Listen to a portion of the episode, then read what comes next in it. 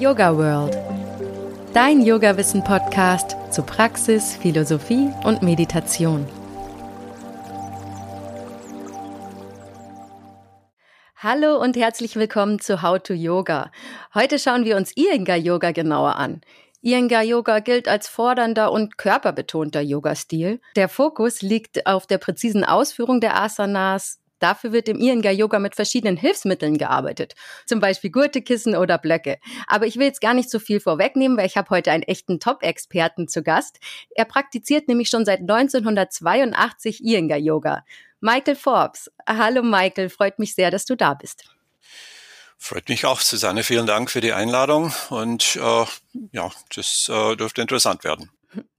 Michael übt nicht nur seit 40 Jahren Iyengar Yoga, er ist sogar vom Begründer der Tradition BKS Iyengar persönlich zertifiziert. Er ist Gründungsmitglied des Iyengar Yoga Deutschland e.V. und sitzt im Zertifizierungsgremium. Außerdem betreibt er ein Yoga-Studio in München und bildet dort auch Yogalehrer aus. So hat er die Iyengar-Szene in Deutschland maßgeblich geprägt. Michael, kannst du mal ausführlicher erklären, was Iyengar Yoga ist und wie es wirkt? Was Iyengar Yoga ist und wie es wirkt? Iyengar Yoga ist Hatha Yoga, im grob gesagt. Aber Iyengar Yoga, ich sage Iyengar Yoga, weil das aus dem englischsprachigen Raum da, also Iyengar, nicht Iyengar. In Deutschland sagen wir aber doch Iyengar Yoga hier angepasst. Iyengar Yoga ist aus der Arbeit von BKS Iyengar, Bellur Krishnamacharya Sundaraj Iyengar. Der ist 1918 geboren und in den 30er, 40er, 50er Jahren und bis in unsere Zeit hinein aktiv in der Yoga-Praxis und äh, ab den 50er, 60er Jahren beim Unterrichten und ja, sein Institut in den 70er Jahren gegründet. Seitdem ist er im Westen sehr bekannt. Ich sauber bin, nachdem ich zehn Jahre lang als Autodidakt geübt habe. 72 begann ich dann alleine für mich im Zimmer. Zehn Jahre später habe ich Einge-Yoga kennengelernt und seitdem mache ich das möglichst großspurig, so die kurze Beschreibung von meinen Tätigkeiten. Ja, seit 86 habe ich ein eigenes Studio in München und ich und jetzt meine Frau haben ein großes Zentrum in München und arbeiten mit Iyengar Yoga weiter. Also das sind sehr mannigfältige Arbeit. Also das sind die Körperhaltungen, die klassischen. Und dann, wenn das jemand lernen will, sind oft Defizite, Probleme, einfach das Nicht-Können von einem Anfänger. Da versuchen wir, ihm abzuholen oder eine Möglichkeit anzubieten, wie er die klassischen Haltungen erarbeiten kann. Und da kommen dann die Hilfsmittel zur Geltung, also die Klötze und Kissen und Gurte und so, wie du das erwähnt hast, kurz. Da gibt's Dutzende und Hunderte verschiedene Hilfsmittel da, je nachdem, wie aufwendig man das machen will. Kannst du da mal kurz ein paar von den bekannteren Hilfsmitteln vorstellen und vielleicht kurz dazu sagen, wie man die verwenden kann? Das könnt ihr machen. In der Reihenfolge, wann man das besorgen sollte als Anfänger. Das fängt an mit einem Yoga-Gurt, eine Yoga-Decke, Yoga-Matte, Yoga-Klotz. Die Matte und die Decke, das ist einfach zum Draufliegen da natürlich und Polstern und so. Aber der Gurt kann äh, einerseits als Fesselungsinstrument, also wenn ich die Arme über den Kopf strecken will und es fällt mir schwer, die Ellbogen zu strecken, dann kann ich eine Schlaufe um die Oberarme bringen und das hilft dann, mich in die Streckung zu bringen und halten. Andererseits kann der Gurt als Armverlängerer funktionieren. In der Vorwärtsbeuge im Sitzen zum Beispiel mit gestreckten Beinen. Man kommt nicht zu den Füßen hin. Dann mit dem Gurt verlängert man die Arme und dann kann man den Rücken aufrichten äh, und doch den Halt haben zu den Füßen zum Beispiel. Klötze ist auch so ein, eine Art Stütze je nachdem, also wieder, wenn man da nicht zum Boden kommen würde in der Vorwärtsbeuge im Stehen, kann man die Hände auf Klötze legen, dass sie nicht in der Luft baumeln, sondern stabilisiert sind. So, als einfaches Beispiel. Also die Hilfsmittel helfen einem quasi besser in die Stellung zu kommen. Das wäre ja auf jeden Fall ein großer Vorteil. Aber gibt es auch Nachteile von diesen Hilfsmitteln, dass man da sich zum Beispiel zu sehr drauf verlässt oder so? Ja, natürlich. Also das kommt immer darauf an, in welchem Geist man sie verwendet. Gerade in der Ausbildung haben wir das ständig als Thema dabei. Also neue Lehrer oder Leute, die das, das Unterrichten lernen wollen oder einüben wollen, Sie sind natürlich fasziniert von den vielen Möglichkeiten, Hilfsmittel einzusetzen da. Es ist sehr, immer sehr interessant und wenn man ein bisschen so einen Hang dazu hat, da mit Gerätschaften zu arbeiten, dann kann man sich sehr verlieren da drin. Und in der Ausbildung ist unsere Bemühung, das doch auf die Haltung selbst zurückzubringen. Denn es ist nicht so, dass man 100 verschiedene Möglichkeiten, einen Klotz einzusetzen, auswendig lernen soll oder aus Übende äh, einfach nur mit dem Klotz den ganzen Tag rumspielen. Vielmehr will man die klassischen Haltungen, die sind klassisch, weil sie für den Menschen stimmig sind, also die, die bewirken viel. Und äh, man arbeitet immer an dem Kern vom Wichtigen, wenn man die klassischen Haltungen übt. Und wenn man den Klasse, mit den klassischen Haltungen übt und merkt, man hat dann ein Defizit, dann kommt das Hilfsmittel dazu.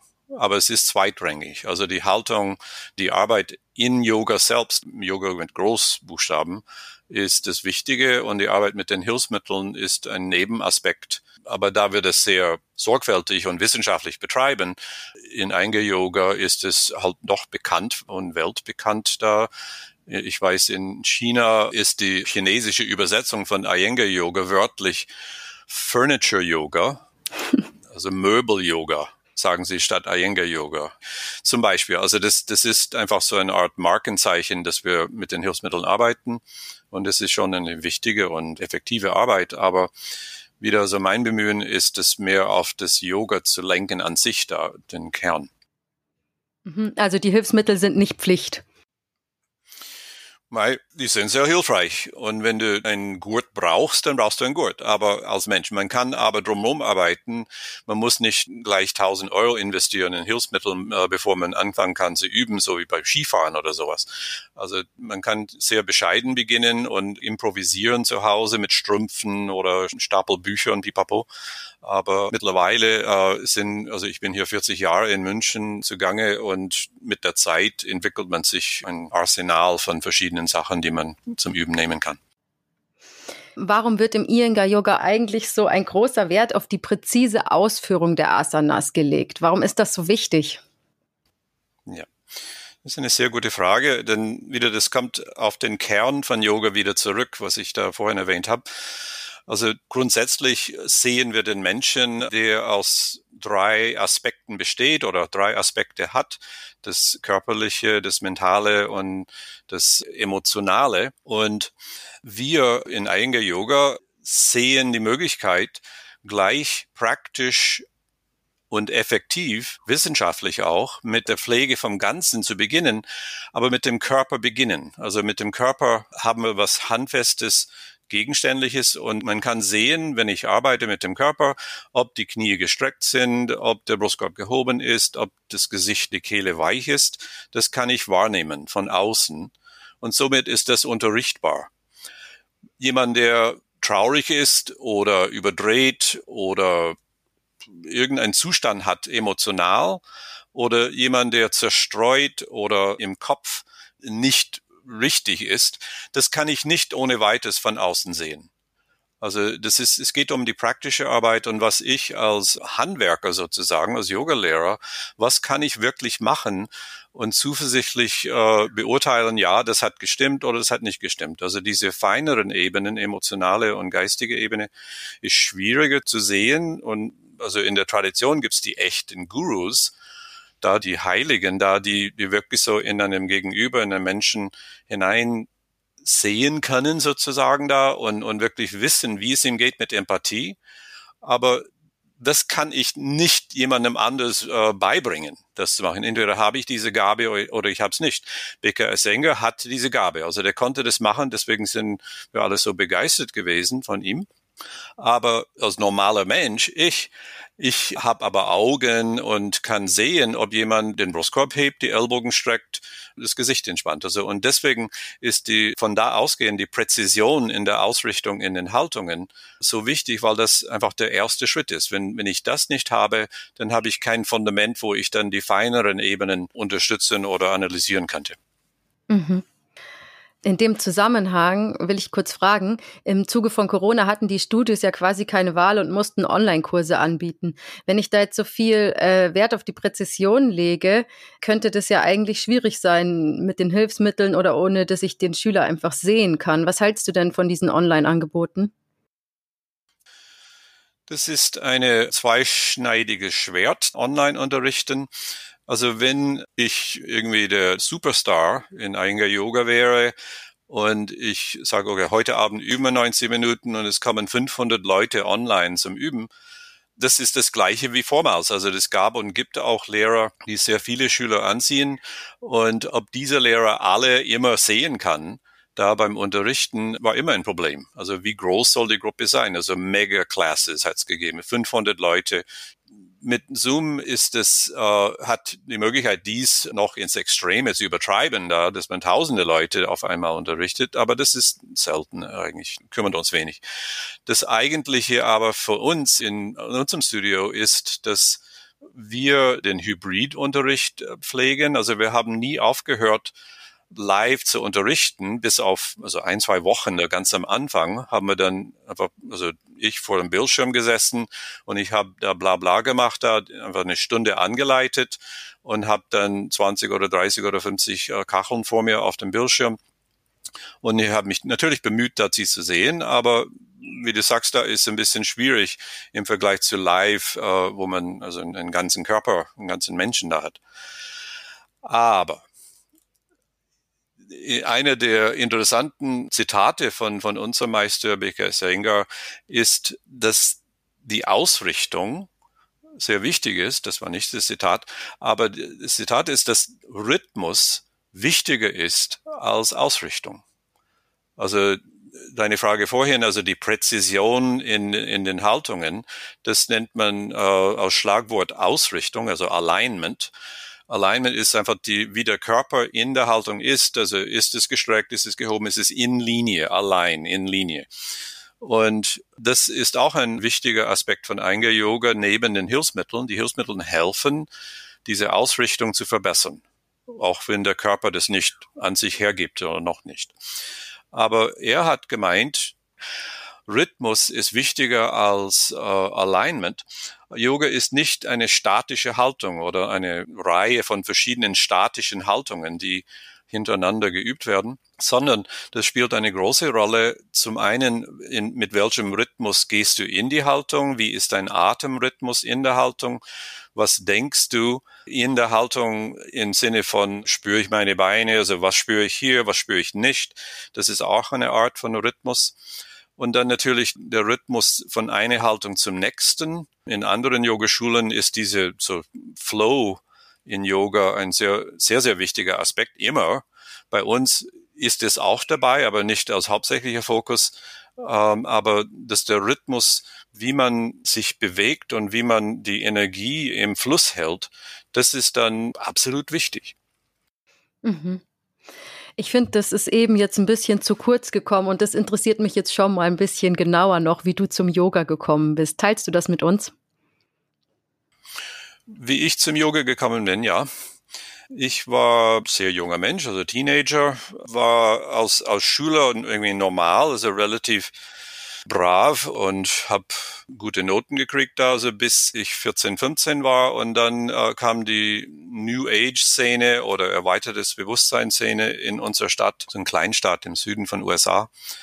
Und ab da fing ich an, einerseits mit Cannabis und, äh, und einfach die Sachen, die es damals gegeben hat, also wegen Bewusstsein, Bewusstseinserweiterung zu spielen. Und andererseits mit Musik mehr und mehr zu machen. Also ich war dann aus dem Highschool da ausgestiegen, das konnte ich nicht mehr ertragen und war Highschool Dropout. Und meine Mutter hat das irgendwie unterstützt auf eine Art. Und kurz gesagt gammelte ich so ein bisschen herum, so 15, 16, 17 Jahre alt zu Hause. Und irgendwann hat meine Mutter eine, ein Buch nach Hause mitgebracht über Yoga. Und das habe ich gesehen und seitdem über Yoga. Also dieses Buch war nicht ein besonders gutes Buch, aber es war ein Buch mit dem Inhalt und da habe ich vorgefangen und es hat genau gepasst in meinen Lebensstil. Eher fauler Typ, ein bisschen introvertiert oder sehr introvertiert eigentlich. und äh, konnte ich leicht still sein und diese Haltungen haben mir ein best, viel besseres Körpergefühl gegeben und so weiter.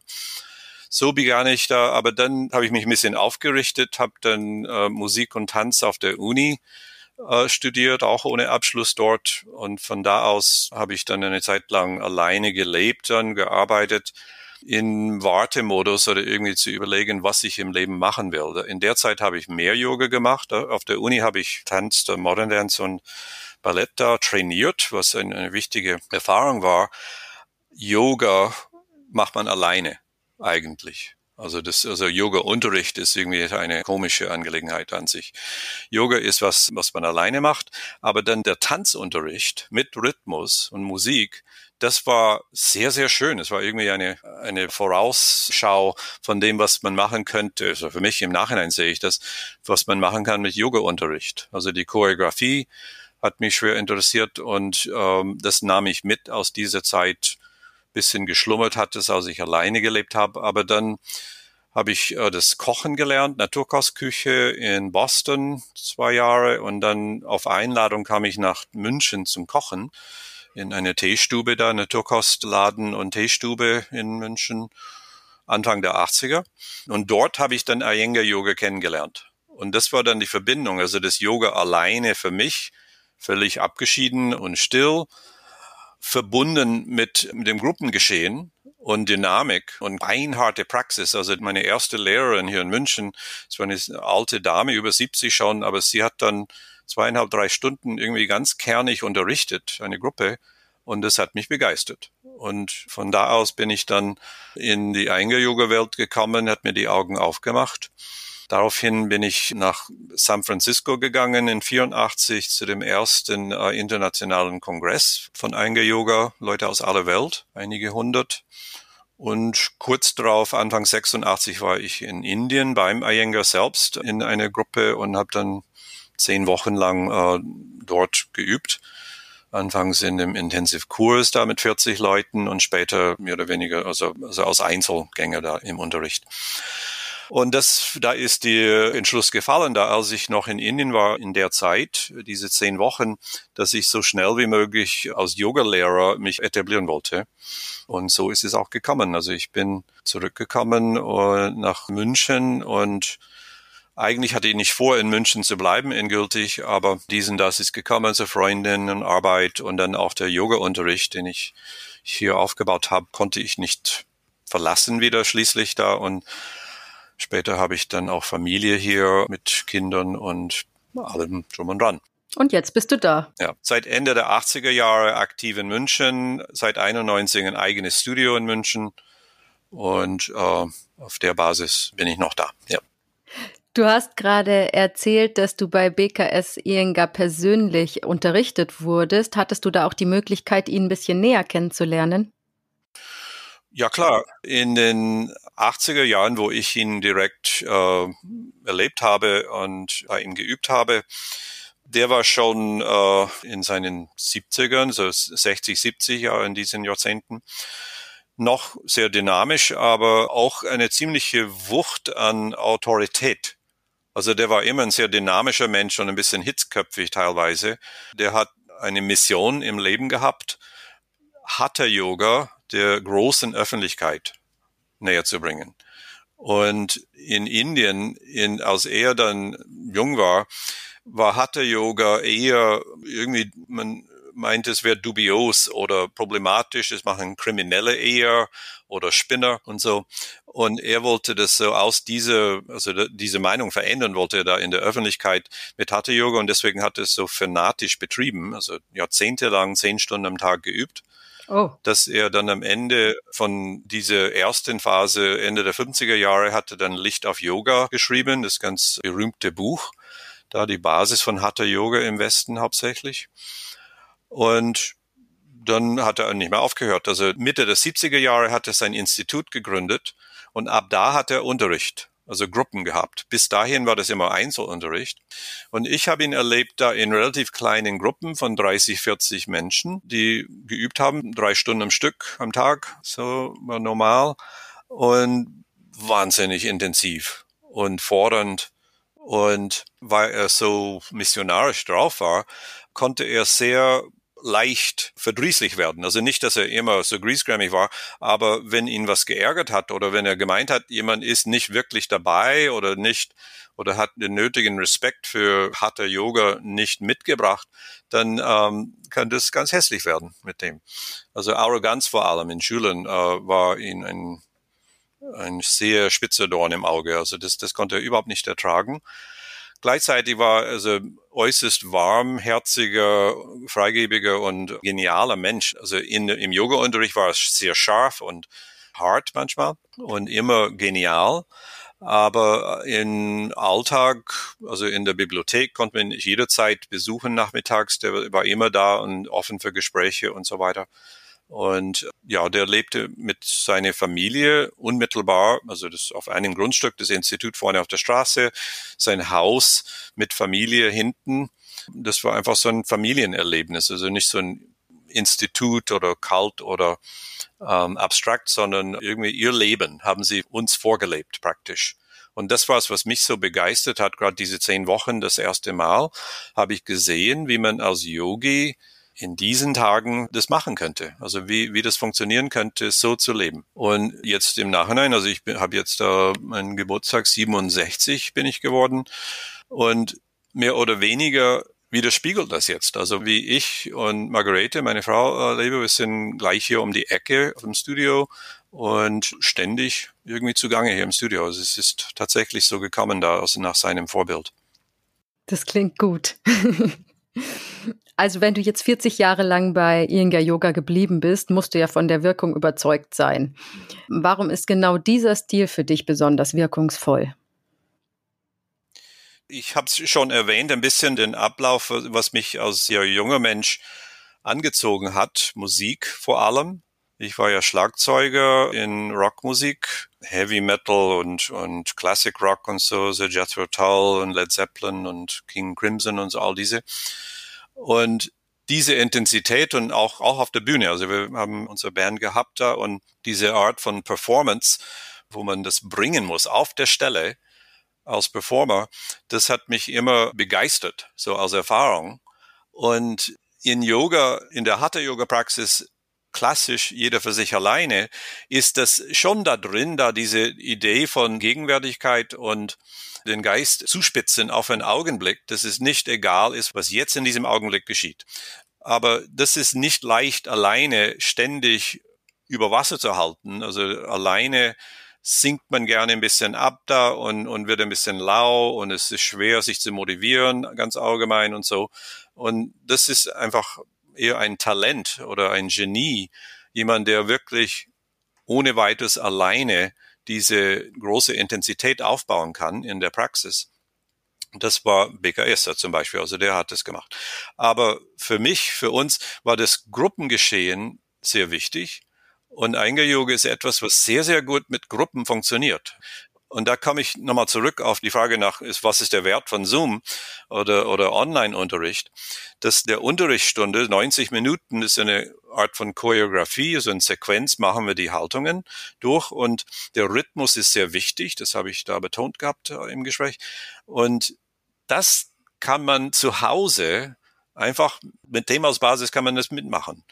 Und äh, es ist nicht so absolut wichtig, ob der kleine C dann zwei Zentimeter links oder rechts gehen sollte oder dass die Kniescheibe so oder so oder so ausschaut schon wichtig irgendwo. Aber in meinem Unterricht, das sage ich noch zu Ende wegen Zoom, die Leute, die bei uns regelmäßig und, und viel äh, Zoom gemacht haben, das sind keine neuen Leute.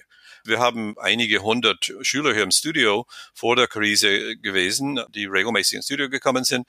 Und diese Leute wissen, wie man übt aber trotzdem kriegen sie in eine Unterrichtsstunde den Luxus, dass sie nicht entscheiden müssen, was sie jetzt machen, sondern es wird ihnen gesagt, jetzt atme ein, spring auseinander, dreh den linken Fuß ein, das rechte Bein aus, beug zur Seite, atmen, dreh den Brustkorb auf.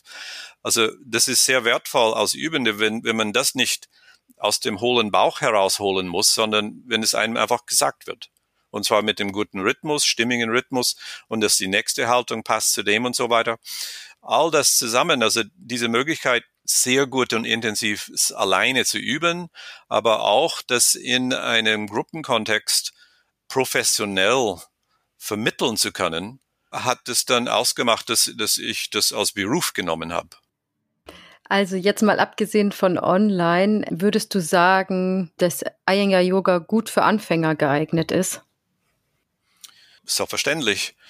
Ähm, das ist ein bisschen äh, kontrovers teilweise in den Medien dargestellt. Manchmal hört man genau das Gegenteil. Das ist nur für Fortgeschritten, also für Anfänger lieber nicht, da machst du dich kaputt.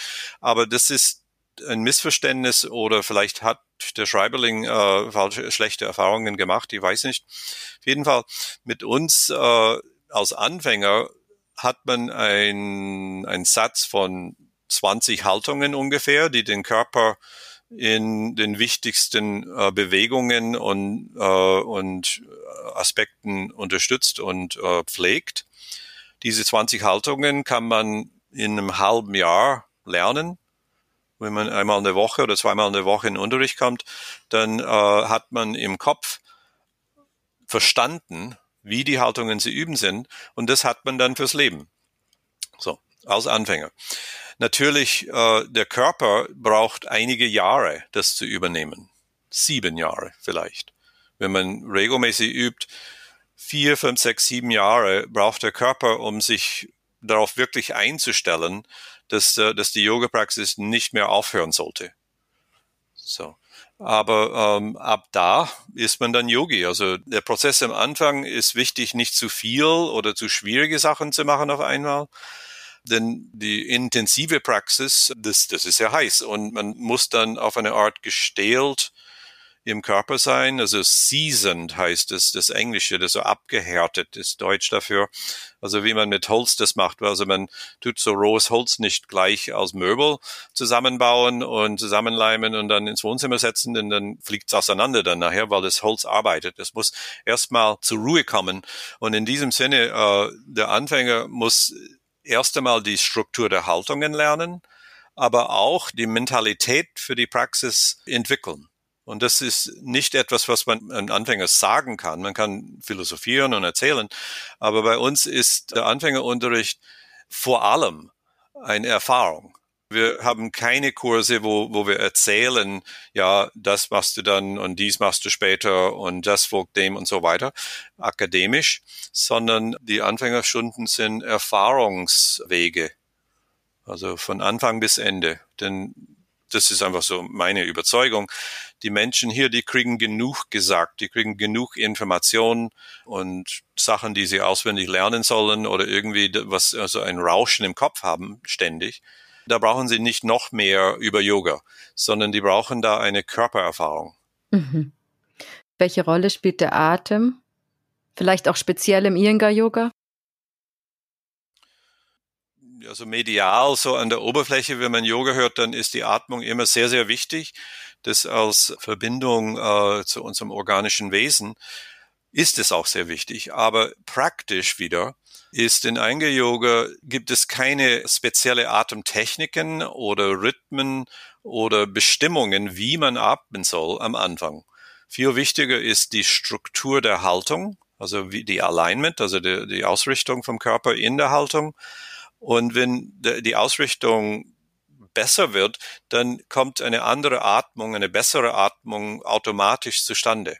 Das ist äh, aus unserer Sicht eher die Überforderung zu verlangen, dass ein Neuling auf ein, erstens auf eine bestimmte Art und in einem bestimmten Rhythmus atmen soll und gleichzeitig eine komische Figur machen und dann auch noch zuhören, was der Lehrer sagt. Also das ist alles viel zu viel. Wir lassen die Atmung normal laufen. Typische Anweisung ist atme normal. Also atmest du, atme normal. Und keine besondere Atemtechniken. Aber Iyengar Yoga wäre nicht Iyengar Yoga, ohne dass es dann in der Fortsetzung, also nachdem man sich stabilisiert hat in der Asana-Praxis Asana, also an der Basis Körperhaltung, ist der nächste Schritt oder nächste Stufe die verfeinerte Atemtechnik, wo man mit dem Atemgeschehen im Körper physiologisch kommt man an das Nervensystem. Und das ist dann die Vorstufe zur Meditation. Also wir arbeiten eigentlich in dem äh, System von Patanjali, Vater des Yoga, Ashtanga Yoga. Also Patanjali hat die Yoga Sutras geschrieben und da drin ist Ashtanga Yoga, achtgliedriger Yoga. Es gibt die moralischen äh, und ethischen äh, Werte, am Anfang und dann gibt's Körperhaltung und danach Atemtechnik, Energiearbeit mit Bindestrich und danach Beruhigung der Sinnesorgane, nach innen kehren der Sinnesorgane und dann erst die Meditation. Und wieder also im Vergleich zu anderen Yogaschulen da, die eher so die Meditation am Anfang setzen oder ausschließlich meditieren wollen, ist das für uns zu schwierig. Da ist viel zu sehr die Möglichkeit, dass man sich was vormacht. Also man schließt die Augen und träumt, aber es ist eher ein Wegdämmern. Nach Patanjali, dem königlichen Yoga von Patanjali, ist die Meditation ein äußerst scharfsinniger, spezieller, hochdynamischer Zustand von Ruhe da brauche ich noch ein, ein wir müssen uns nochmal treffen, um das zu erklären. ja, aber kurz gesagt, also für uns fängt es mit dem Körper an. Wir haben den grobstofflichen Körper am Anfang und können grob damit arbeiten und es geht dann von außen nach innen. Körper, Atem, Energie, Mentalität und dann über die Meditation kann man eigentlich nicht wirklich sprechen. Und wenn aber die Meditation am Anfang dann in den Hintergrund tritt, findet dann vorher auch schon spirituelle Entwicklung statt? Ganz sicher, denn wieso steht der Yogaschüler da im Yogazentrum, wenn er nicht schon eine Entwicklung hinter sich hat? Also das ist nicht selbstverständlich, dass alle Yoga machen, das ist eher schwierig bei uns da von den großen Institutionen. In der Vergangenheit, in den 70er, 80er, 90er Jahren, waren die Kirchen alle in heller Aufruhr, dass wir ihnen die Spiritualität wegnehmen und zum Beispiel. Aber die Spiritualität, die man braucht, um überhaupt mit Yoga, mit Asana zu beginnen, ist ein ausgeglichenes und, ähm, und bewusstes Leben, also ein Lebensstil, eine, eine Lebensführung, die gütig ist.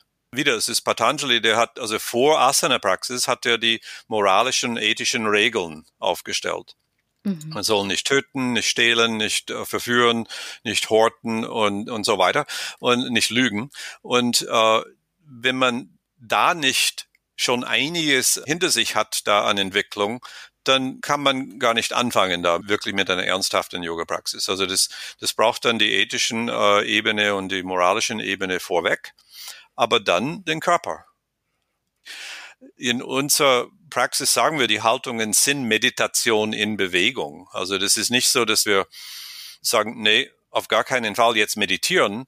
Das kommt viel später und da verbrennst du dich die Finger oder was weiß ich. Mhm. Vielmehr, also was ist die Meditation? Das ist erst basiert auf Konzentrationsfähigkeit, dass ich mich wirklich darauf einlassen kann. Und äh, jeder, der im Unterricht versucht hat, in der Grätsche links ein, rechts aus die Füße, das Vorderbein nach oben zur Hüfte saugen, Kniescheibe ins Gelenk ziehen, den hinteren Bein, Oberschenkel quer dazu nach hinten pressen, den Bauch drehen, die Ellbogen verriegeln und die Finger spreizen.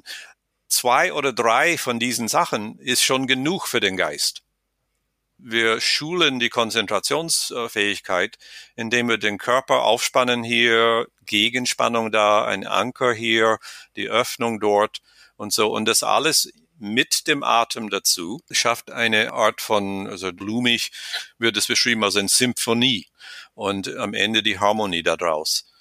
Aber das hat dann zum einen den Effekt, dass es einen gesunder macht, also man fühlt sich besser und das ist sehr, sehr schön als Effekt. Äh, ohne weiteres, also ohne Ballast da drauf bauen, also was das alles für spirituelle Konsequenzen hat. Ähm, das Gefühl, dass es einem leichter fällt, durchs Leben zu gehen. Das ist der Anfang. Mhm. Und was beobachtest du da bei deinen Schülern? Ähm, suchen die auch immer nach dem Meer dahinter oder sehen viele da Yoga nur als Sportart an? Es gibt beides, also und das auf der ganzen Welt. Also auch in Pune haben sie den Begriff äh, Class Takers, also die Leute, die nur in den Unterricht kommen. Einmal in der Woche nehmen sie teil an einer Yogastunde und das ist ihre Yoga-Praxis. Und natürlich kann man nicht erwarten, dass da so eine große, tiefe spirituelle Entwicklung schnell zustande kommt, wenn man eine Stunde in der Woche das über sich ergehen lässt. Es gibt aber andere, die das machen und dann üben sie ein bisschen zu Hause oder kommen zweimal in der Woche in den Unterricht und sie stellen manchmal eine Frage oder geben einfach den Anschein, dass sie sich spüren Und das kann ich dann beobachten da als Lehrer und sehen, aha, okay, der ist auf dem Weg. Und dann als Eselsbrücke in die zusätzliche Intensität. Also es gibt es diese einfach so diese pure, reine Weg, dass man als Yogaschüler einmal eine Woche kommt da und den Lehrer als Mentor hat praktisch da in der spirituellen Entwicklung. Angehängt aber an unser Institut, Yoga Studio Institut, haben wir die sogenannte, muss ich sagen, sogenannte Ausbildung, Yoga-Lehrer-Ausbildung. Und viele Leute nehmen das als eine Brücke in die gesteigerte Intensität oder in die Spiritualität hinein. Also die üben für sich alleine schon länger und gehen in Unterricht regelmäßig.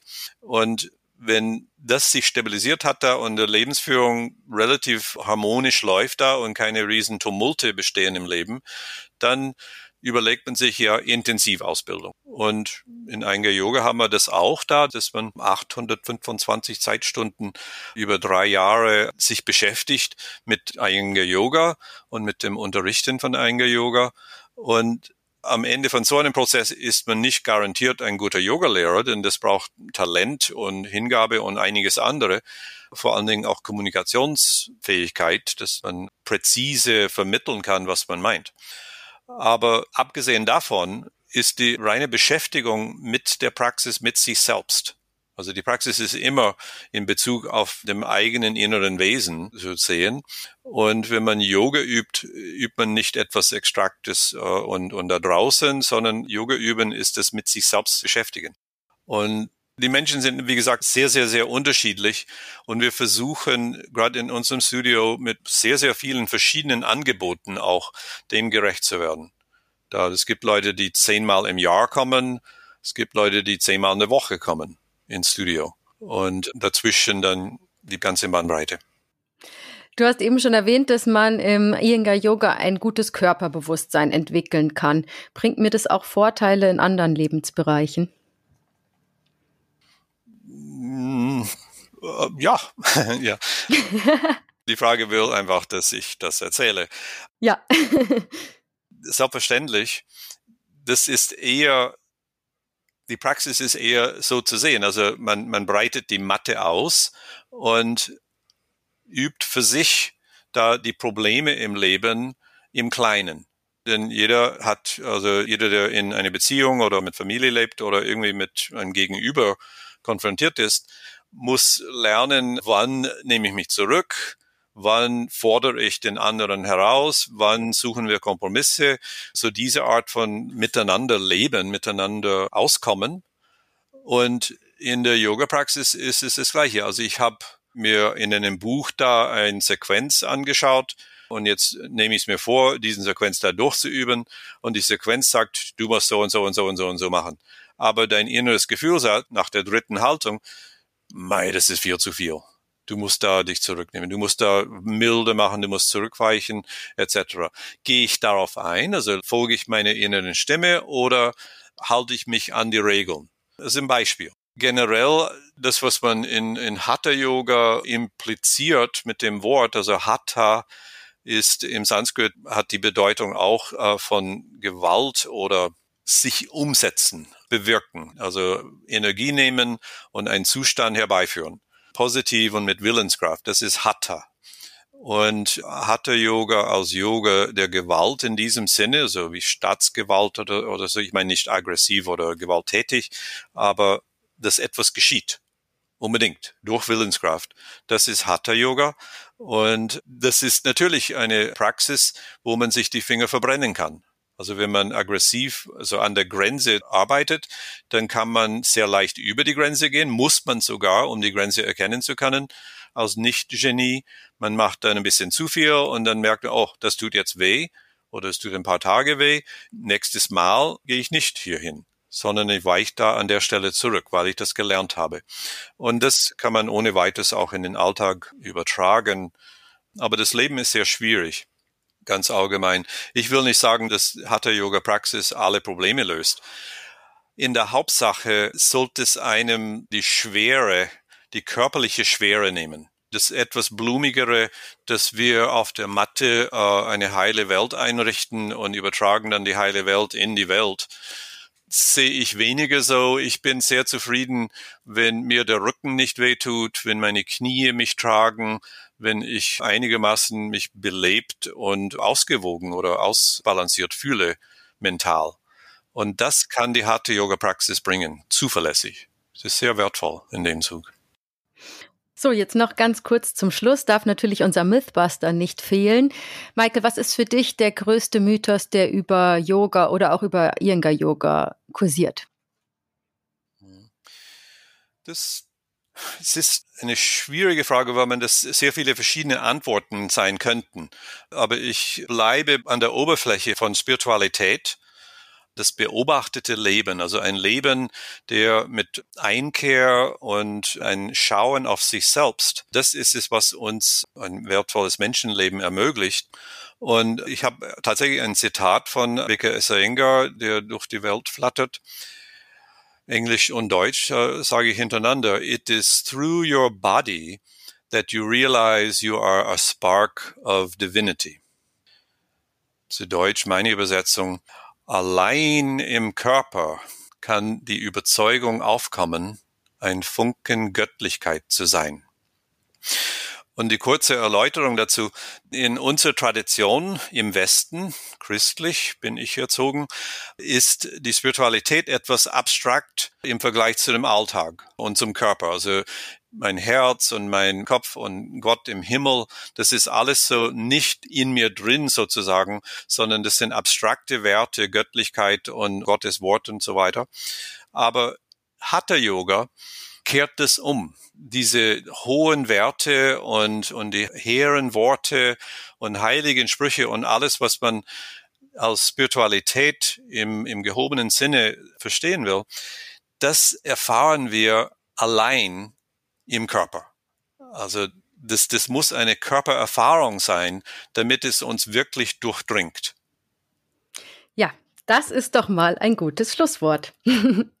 Lieber Michael, jetzt danke ich dir ganz herzlich für deine Offenheit und auch für die vielen Infos. Und nochmal ganz kurz für unsere Hörerinnen und Hörer, ähm, welche Möglichkeiten gibt's jetzt mit dir, Iyengar-Yoga zu üben? bei uns im Studio, ich habe gerade eine Liste ausgetragen. Wir haben 27 verschiedene Preise in verschiedenen Mustern für einmal 90 Minuten.